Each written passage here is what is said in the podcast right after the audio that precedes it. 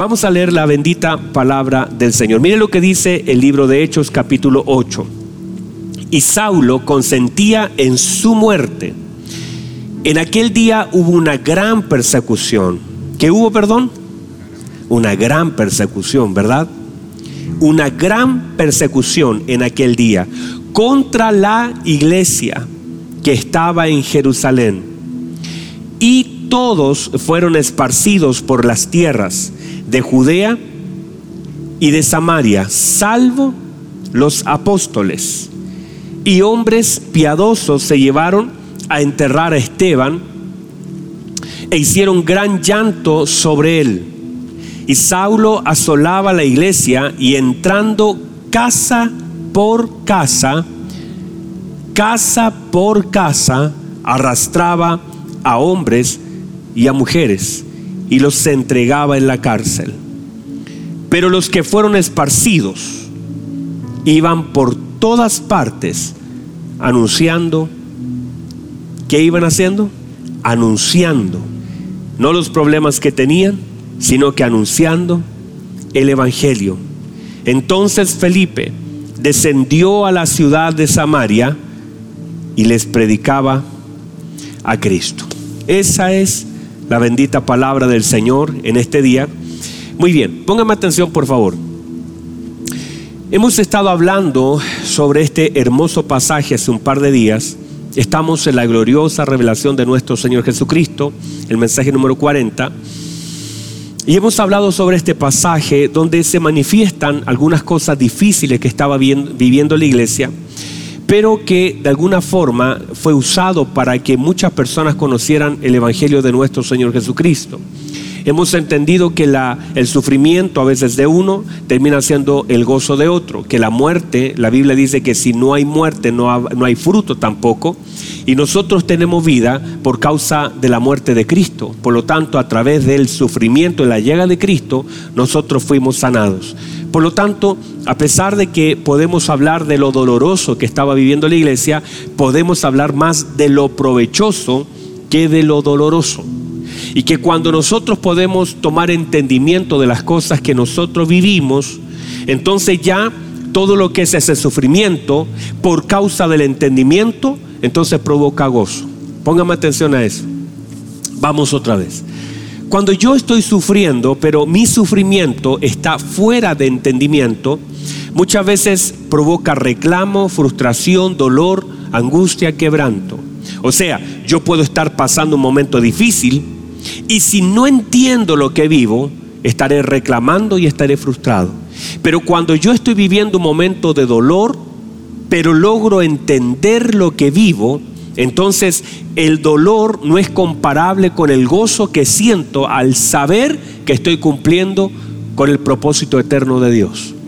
Quiero decir que lo que el Señor vivió en el momento tan difícil de su vida, que fue ese momento de la crucifixión, por causa del entendimiento, no es que no le dolió, pero el gozo fue mayor al dolor. Cuando uno logra ver entonces el con entendimiento lo que está viviendo, el gozo que te provoca lo que entiendes es mayor al sufrimiento que sientes. Mire lo que dice Hebreos capítulo 12, versículo 2. Puesto los ojos en Jesús, el autor y consumador de nuestra fe, el cual, noten por favor aquí, el cual dice la escritura, el cual por el gozo, ¿por qué cosa? Dice, el cual por el gozo puesto delante de él. ¿Dónde estaba el gozo?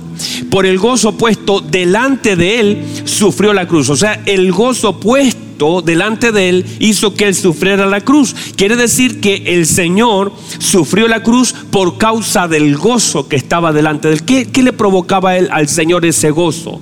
Primero, el poder obedecer la voluntad del Padre. Y segundo, que era la única forma y esperanza que nosotros teníamos para poder recibir la salvación. Entonces, el gozo del entendimiento, entiendo lo que estoy padeciendo, aunque eso no le quita el dolor a lo que siento, todavía siento dolor, todavía siento los clavos, todavía siento la corona, pero el gozo que siento por causa de lo que vivo es mayor al sufrimiento que experimento y ahora puedo gozarme. Ah, qué hermoso Me puedo gozar en medio de lo que vivo porque entiendo lo que vivo a pesar de lo que estoy sufriendo.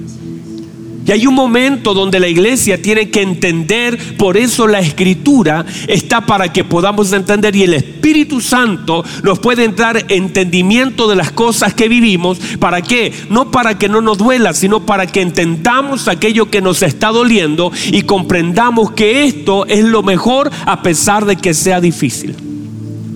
Y así no vamos a estar reclamando o haciéndonos expectativas completamente equivocadas de aquellas cosas que vivimos. Cuando no lo entendemos y de pronto pensamos que el estar en Cristo te, te saca, te quedas eximido de algunos problemas, el hecho de estar en Cristo como que te, eh, no te va a doler lo que enfrentas, o no vas a tener personas que, no, que, que, te rechacen, eh, o pensamos que el estar en Cristo no va a haber necesidades porque entendimos algo mal. Claro que vamos a pasar situaciones. Claro que vamos a vivir algunas situaciones complejas. Eso la escritura no nos deja exento. En el mundo tendréis aflicción. El apóstol Pablo llama a su hijo Timoteo y le dice, sufre penalidades como buen soldado de Jesucristo. Ninguno dice que es llamado.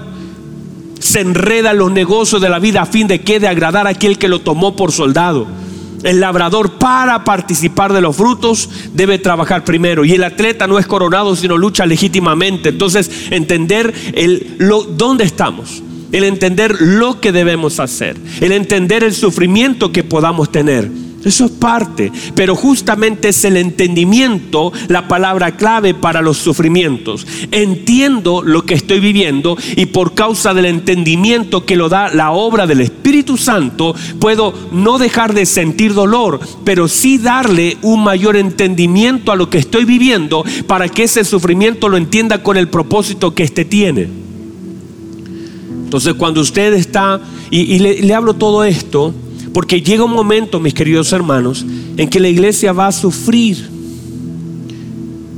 Hay un momento donde como iglesia vamos a ser presionados y si la palabra del Señor se cumple, estamos en el ciclo donde vamos a vivir lo que vivió esta iglesia a través de persecuciones, a través de, quebrantos, a través de dolor, a través eh, de empujarnos, a través de cárceles, entonces la iglesia debe estar tan clara en lo que tiene que hacer, lo que está viviendo, en lo que debe hacer, que no podemos bajar los brazos. La Biblia dice cuando escuchen de, de guerras, rumores de guerra, de hambres, de pestes, dice herid vuestras cabezas, porque vuestra redención está cerca. No bajarla a causa del dolor, sino levantarla a causa de la esperanza. Muy bien. Cuando hablamos de las evidencias del amor de Dios a su iglesia, tenemos tantas evidencias del amor de Dios hacia la iglesia en la vida de nuestro Señor Jesucristo y en toda la creación de todo lo que nosotros conocemos. Pero también debemos hablar de las evidencias de una iglesia que ama a su Señor y que debe tener un profundo amor. Y yo sé que hemos caminado y no podemos decir que no le amamos, porque la Biblia dice que nosotros le amamos a Él porque Él nos amó primero. Pero llega un momento donde el amor va sufriendo transformaciones y variaciones. Uno va amando de forma, yo cuando nació mi hijo lo amé de una forma, pero en la medida del avance, ahora lo amo de una forma completamente diferente. El vínculo que yo tenía el, día número uno no es el mismo vínculo que tengo después de cinco años o de diez años. Por lo tanto, el amor va perfeccionándose. Por ejemplo, Pedro, en un momento, el Señor le hace la pregunta y el Señor le dice, Pedro, ¿usted me ama? Y claro que él amaba al Señor. Antes de esa pregunta, Pedro llamaba al Señor. Claro que sí. Cuando lo dejó todo, manifestó el amor al Señor. Cuando cortó una oreja, manifestó el amor al Señor. Cuando estaba en el monte de la transfiguración y cada vez que estaba Pedro con el Señor, manifestaba su amor verdadero, genuino. Pero no estaba ese amor perfeccionado. Cuando el Señor le hace la pregunta, le dice, Pedro, ¿usted me ama? Es un amor que está camino a ser perfeccionado. Él lo amaba, pero aún no estaba dispuesto a morir por él, porque el amor no había sido perfeccionado. Ese amor entonces fue incrementándose a tal punto que cuando el cuando Pedro ya muere, muere sin negar al Señor. Muere sin arrancar de lo que antes arrancó. Quiero decir esto, la iglesia también ha vivido etapa de amor con el Señor, pero, pero va a llegar un momento, amada iglesia, reciba esto. Va a llegar un momento en que la iglesia no va a querer solamente la venida del Señor por causa del sufrimiento que pueda vivir, sino por causa del amor que siente profundo de querer estar con Él. Yo sé que hay personas que se casaron, espero que no sea el caso de ninguno de los que están acá, que se casan para salir de la casa de sus padres. Ustedes deben conocer historias de esa que alguien se casó y yo a veces atiendo personas, eh, eh, bueno, de consejerías que me dicen, yo me casé con, el, con el, papá de mis hijos, pero me casé para salir de casa porque lo que vivía en casa era tan complejo, tan difícil, lo que había con mis padres, con mis hermanos, la necesidad, los abusos, que al final, al primero que vi, me, prometió amor y me casé con él y eso le llevó una vida de fracaso y de frustración y de arrepentimiento finalmente.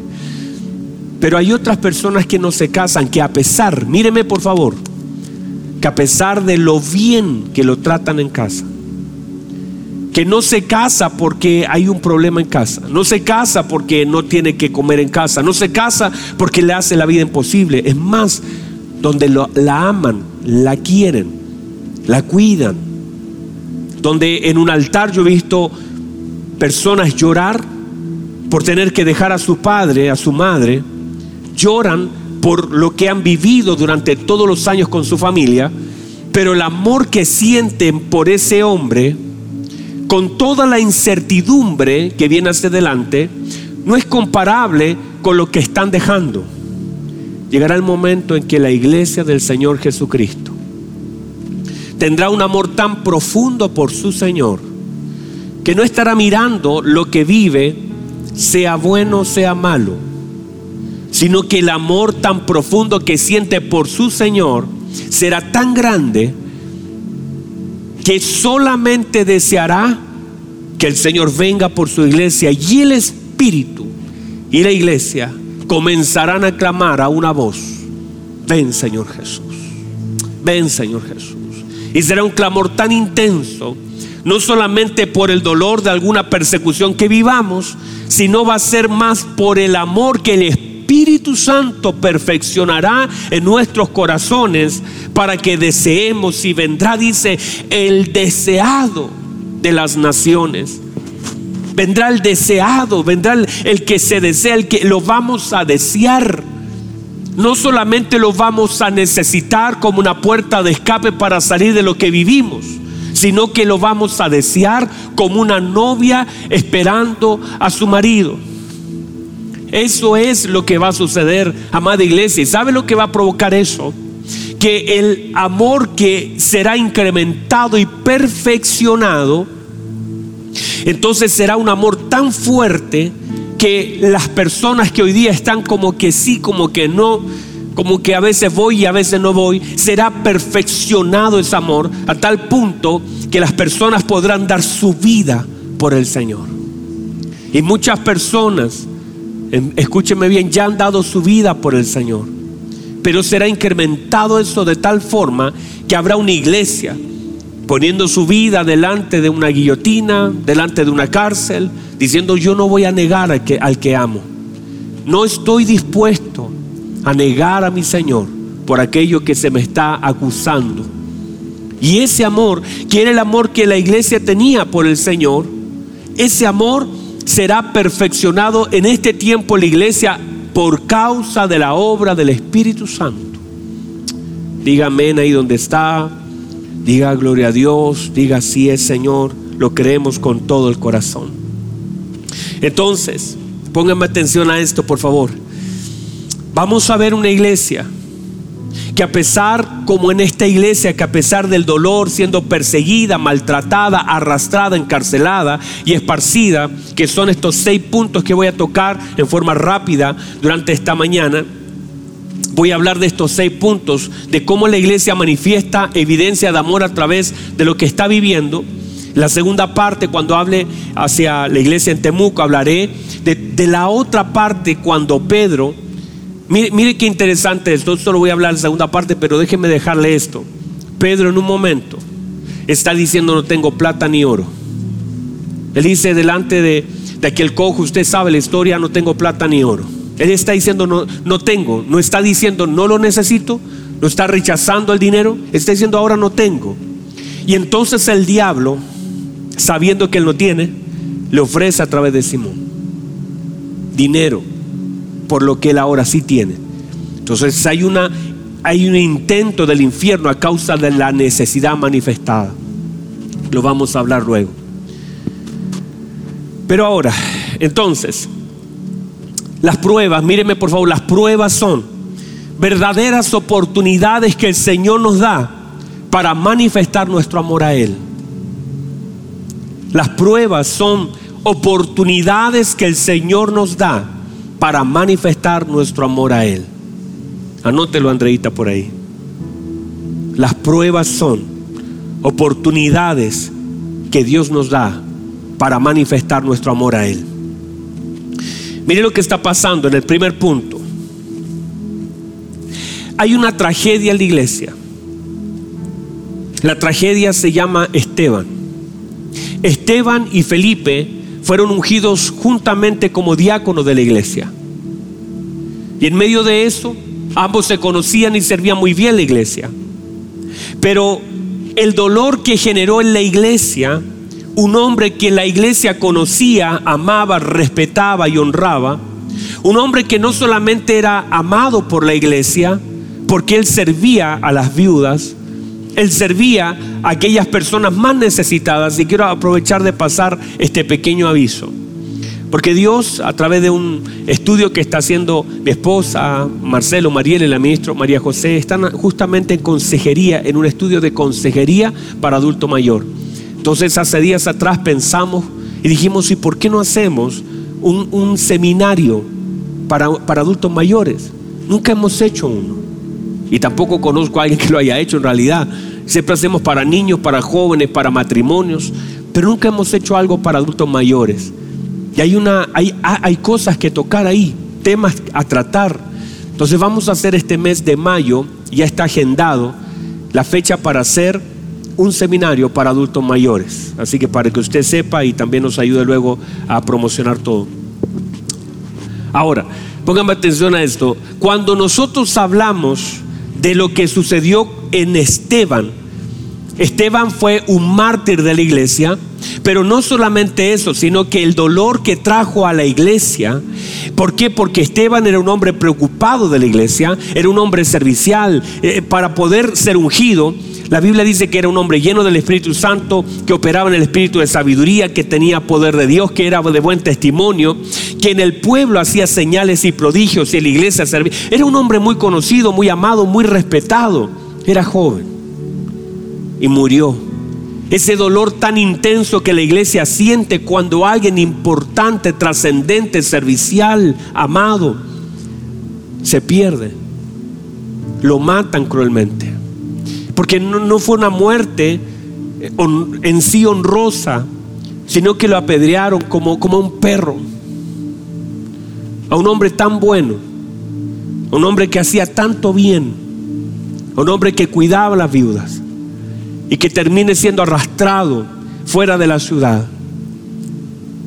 que fue completamente desfigurado a causa de esas piedras, que los hombres cuando van a levantar su cuerpo no pueden reconocer a Esteban, después de haber servido tanto a la iglesia, el dolor de perder a alguien tan importante dentro de la congregación.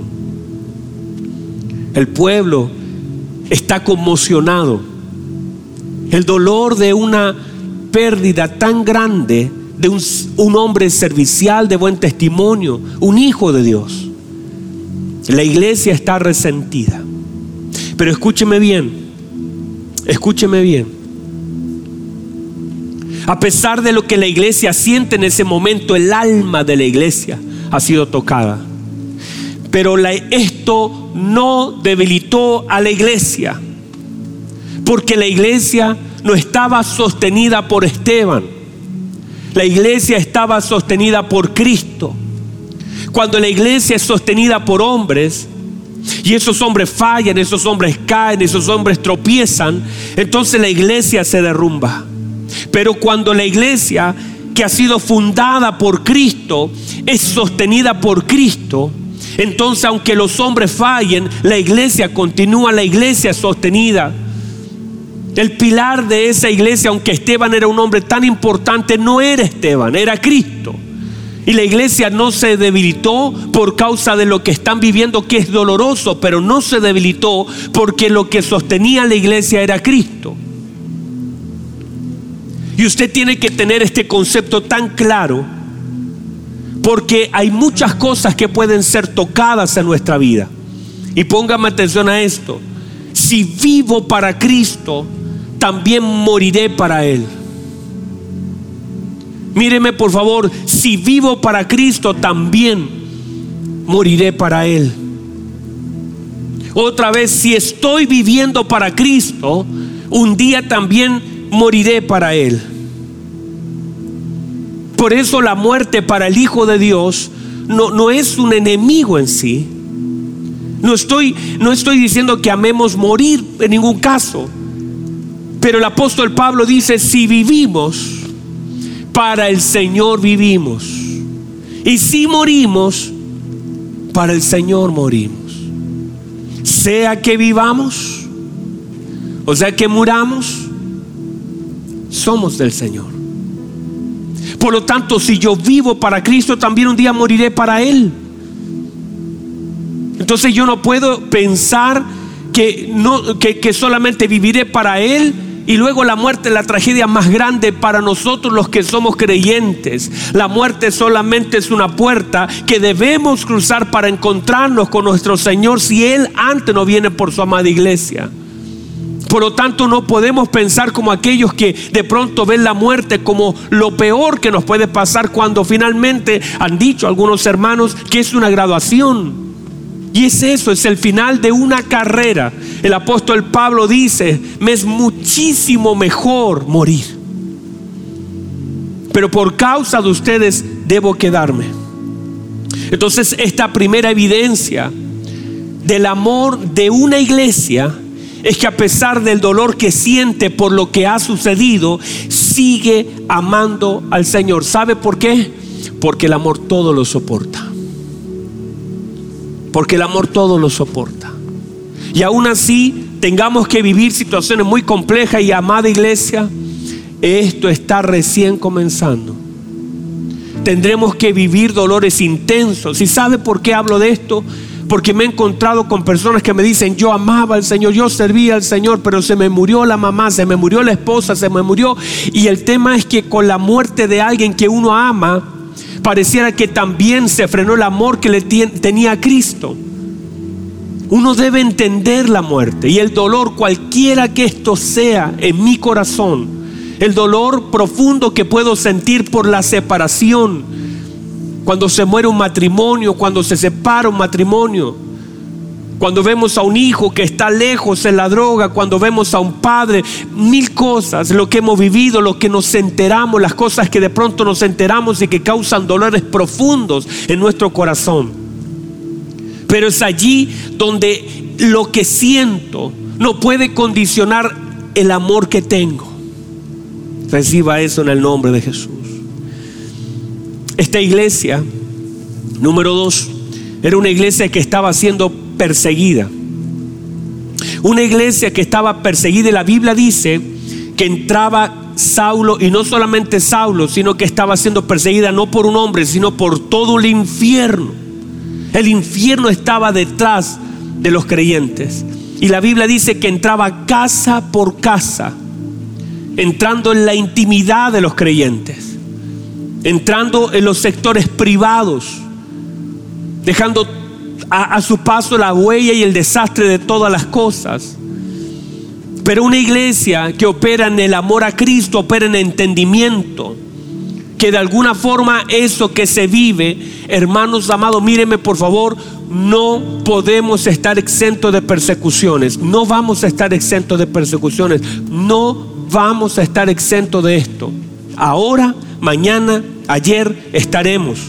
Mire lo que dice Daniel Daniel capítulo 6. Entonces los gobernadores y sátrapas buscaban ocasión. ¿Qué buscaban? Buscaban ocasión. ¿Para qué buscaban ocasión? Para acusar a Daniel. Mire, por favor, buscaban ocasión para acusar a Daniel en lo relacionado al reino, mas no podían hallar ocasión alguna. Ay, qué hermoso a mí anoche me tocaba el corazón. Cuando lo leía, aunque ese pasaje me lo sé de pequeño, pero cada vez que lo leo, yo digo, Señor, que tengamos convicciones y amor profundo hacia usted como lo tenía Daniel. Dice, mas no podían hallar ocasión alguna o falta, porque él era fiel. Tremendo. Porque él era fiel y ningún vicio ni falta fue hallado en él. Mire, los, que lo odiaban, las personas que odiaban a Daniel, buscaron, trataron, indagaron, examinaron la vida, la pasaron por un escáner y, buscando cualquier oportunidad para acusarle, la Biblia dice, no encontraron ninguna falta por una razón, porque Él era fiel. Uy, qué fuerte, hermanos, porque Él era fiel, fiel a su Señor. Y por esa fidelidad que le tenemos a nuestro Señor, por ese amor que tenemos a nuestro Señor, entonces ese amor a nuestro Dios nos hace ser fiel no solamente a Él, porque la fidelidad no es solamente hacia Él, sino que por causa de la fidelidad y amor a Dios, yo rindo en todas las áreas de mi vida. Porque qué, extraño sería que yo dijera, no, yo amo a Dios, pero soy un flojo en el trabajo y soy un mal padre y soy un mal pagador. Qué triste sería el hecho de que yo dijera, yo amo al Señor con todo mi corazón, pero en la tierra tengo de, todo un mal testimonio. No tiene sentido. No puede haber esa dualidad de decir yo amo a Dios, yo honro a Dios, yo exalto a Dios, yo, pero en la tierra la cosa anda súper mal. No, mi amado. Esa fidelidad hizo que la gente escaneara a Daniel y dijeran, no hay ninguna falla en él, es perfecto, sea yo fiel. Y no solamente eso. Ellos dijeron, no encontramos ninguna ocasión. Entonces, mire lo que dice el siguiente versículo. Entonces dijeron aquellos hombres, no hallaremos. Mire lo que tremendo. No hallaremos contra este Daniel. Lo que está diciendo es que contra otro van a encontrar mucha falta. Contra otros Danieles vamos a encontrar. Yo conozco uno ahí también que puede estar mirando. Pero dice, contra este Daniel no encontraremos ocasión alguna para acusarle. Note por favor, quiero que pongan atención. Una cosa es que ellos se dieron cuenta que no iban a encontrar ninguna falta, que perdón, no encontraron ninguna falta. Le buscaron y no encontraron. Y ahora ellos están desesperanzados de poder encontrar algo hacia adelante. Están diciendo, no hemos encontrado hasta aquí ninguna falta porque Él es fiel. Y dice, y no encontraremos hacia adelante ninguna ocasión de, que Él caiga. O sea, no hay esperanza para, para acusarle. Ni hubo antes. Y miramos hacia adelante, no encontraremos nunca. Por causa del tiempo que lleva su amor al Señor, no encontraremos ninguna ocasión de acusarle. Note, si no la hallamos contra Él en relación con la ley de su Dios. ¿Sabe lo que está, lo que, a lo que voy con este punto? Es que finalmente siempre el infierno va a buscar ocasión para acusar. Y siempre habrá una persecución, aun así usted sea el mejor, aún así usted ame al Señor, aún así usted sea un buen hijo, un buen esposo, aún así usted sea un, mentor, un encargado, lo que usted quiera, siempre el diablo estará buscando una ocasión para acusarle. Siempre estará buscando una ocasión para hacerle caer. Siempre habrá una persecución en contra, en contra de usted. Porque no estamos hablando de alguien que está haciendo daño. Estamos hablando de alguien que está haciendo bien las cosas y aún así se estaba buscando una ocasión para acusarle. El diablo siempre intentará perseguir a los hijos de Dios para tratar de tomar lo que está en ellos. Usted, míreme por favor, por causa de la creación, usted es imagen de Dios. Por causa de la creación somos imagen de Dios. Fuimos creados a su imagen. Pero ahora no solamente tenemos la imagen de Dios, sino tenemos la presencia de Dios. Y usted será perseguido no solo por lo que es, sino por lo que lleva dentro de usted. Lo que usted lleva, usted es el vasito, pero lo que lleva es tan grande, ese tesoro, Cristo mismo. Pero mire lo que dice la escritura. Segunda de Corintios capítulo 4, versículo 9 dice que estamos ciertamente perseguidos mas no desamparados. Solamente voy a tomar esa partecita, todo lo demás usted lo conoce. Estamos perseguidos, pero no estamos desamparados. Derribados, pero no destruidos. ¿Qué quiere decir esto? Míreme por favor que en todo orden de cosas y en todo momento de nuestra vida vamos a ser perseguidos. Yo sé que usted en alguna proporción en su casa, por ejemplo, ha sido perseguido. Usted sabe que hay personas que en casa son perseguidos. Y hay gente que le dice, ay, tú no eres un creyente, ¿por qué reaccionas así? Y tú no vas a la iglesia, ¿por qué dices eso? Porque siempre habrá persecución en el trabajo, en el estudio. Siempre habrá persecución, pero llega un momento donde eso comienza a ser incrementado, porque en la medida que mis convicciones van creciendo, el fuego también va siendo incrementado. En la medida que usted separa la verdad de la palabra del Señor, entonces también el infierno comienza a subir la temperatura del horno. Entonces el infierno aumentará la temperatura. Claro que somos, pero míreme por favor, una cosa es entender que estoy siendo perseguido, pero otra cosa muy diferente a eso es saber que no estoy desamparado. Lo que debo entender con fuerza es que lo que me persigue no es más grande que lo que me acompaña. Que lo que me persigue no es más grande que lo que me acompaña. El Señor dijo, estarán siendo muchas veces perseguidos, pero nunca estarán desamparados. Ah, reciba eso, por favor entonces debo estar enfocado. Mi amor a Cristo es, se expresa en la confianza de quien me acompaña y no me desenfoco por quien me persigue. Porque a veces sin darnos cuenta nos comenzamos a desenfocar mirando quien me persigue y no descansando en quien me acompaña. Y tristemente muchas veces sin darnos cuenta comenzamos a desviar nuestra vida hacia quien está detrás de mí, que me está haciendo la vida imposible, porque el diablo quiere entretenernos, quiere desenfocarnos, el diablo quiere retrasarnos, el diablo quiere desviarnos. Lo que intenta hacer con eso el diablo es que nuestro corazón se llene de, nombres, de personas, de nombres, enfocarme en el sátrapa, mirar al sátrapa, mirar a aquel que me está haciendo daño, mirar a aquel que me está persiguiendo, mirar a aquel que me está dañando, mirar a aquel que me está acusando usando, tratar de desenfocarme.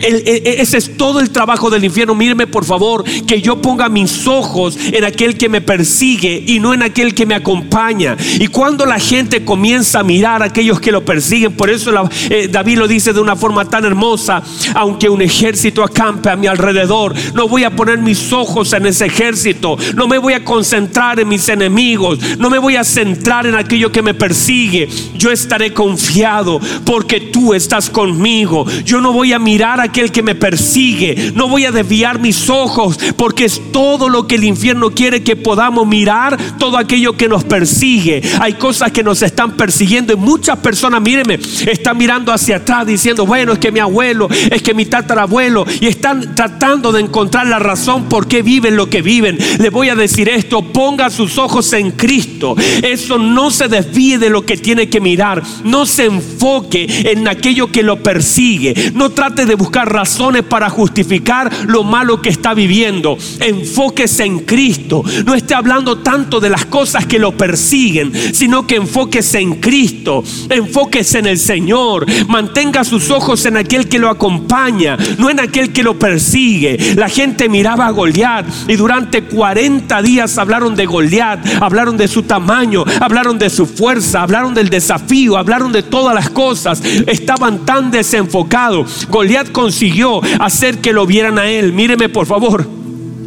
Goliat consiguió que, los, que pusieran sus ojos en él. Goliat consiguió que la gente lo escuchara a él. Goliat consiguió que la gente estuviera miedo de quien era. Eh, eh, eh, Goliat consiguió que el corazón de Israel comenzara a temblar, que ellos se enfocaran en su tamaño, en su fuerza y en su desafío. Pero llegó uno cargando panes, llegó uno cargando quesitos, llegó uno enviado por el Padre, llegó uno al campo de batalla que no estaba contaminado con lo que Goliat había dicho durante 40 días.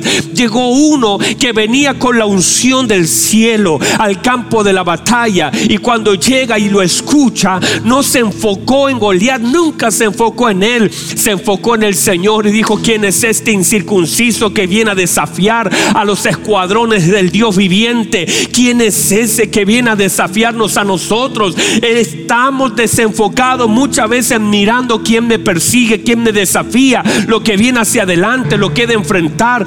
Ponga sus ojos en el Señor. Y si usted pone sus ojos en Cristo, se vuelve irrelevante lo que viene detrás de usted. Se vuelve irrelevante lo que lo persigue. Se vuelve irrelevante quien lo amenace. Se vuelve irrelevante el mañana cuando sé que mi Señor estuvo ayer, está hoy y también estará mañana. Yo no tengo que desenfocarme porque esa es una evidencia de mi amor a Dios que estoy enfocado mis ojos son puestos en mi Señor, en la cruz, en Cristo, en la presencia del Espíritu Santo y no en todas las cosas que he de enfrentar, porque mi mañana, en mi mañana Cristo ya está, en mi mañana ya está mi Señor. Estoy enfocado en la presencia de Dios y no en los enemigos. Aunque un ejército acampa alrededor de mí, yo estaré confiado. Aunque contra mí se levante una multitud, yo estaré seguro aunque mañana, yo no sé si hay alguien ahí, ah, si, si mañana la cosa se vuelve media gris, usted confíe en el Señor. Aquella alabanza dice, puedo confiar en el Señor, que Él no me va a fallar. Mantenga sus ojos en Cristo, mantenga su mirada en mi Señor. El Señor no le va a fallar. Amado Dios, Dios, gracias. Señor, mientras predico, sé que hay algo hermoso que sucede. Esta primera parte de esta palabra, algo hermoso está sucediendo. Todo el trabajo del infierno es desenfocarnos, separarnos, es intimidarnos hacer que las fuerzas decaigan. Padre, que su iglesia se enfoque, que su iglesia abrace, que las olas y el viento nos saquen nuestros ojos de usted. Que si falta algo, no me enfoque en lo que falta, sino en la abundancia de lo que tenemos, que es usted. Oh, Señor su presencia sé que está fluyendo aún por los medios. Viene, Señor, con su Espíritu Santo. Yo no puedo poner mis manos sobre aquellos que están viendo en este momento, pero si hay alguien ahí, yo le voy a pedir si hay alguien ahí que pueda aún levantar sus manos. Y como yo lo hice tantas veces, aún poner la mano en una radio Muchas veces puse la mano en un televisor, muchas veces puse la mano diciendo, Señor, en la distancia quiero recibir algo que usted sabe que yo necesito. Que hayan evidencias de nuestro amor a usted. Gracias, Señor. Espíritu Santo llena, toca, muévase, Señor.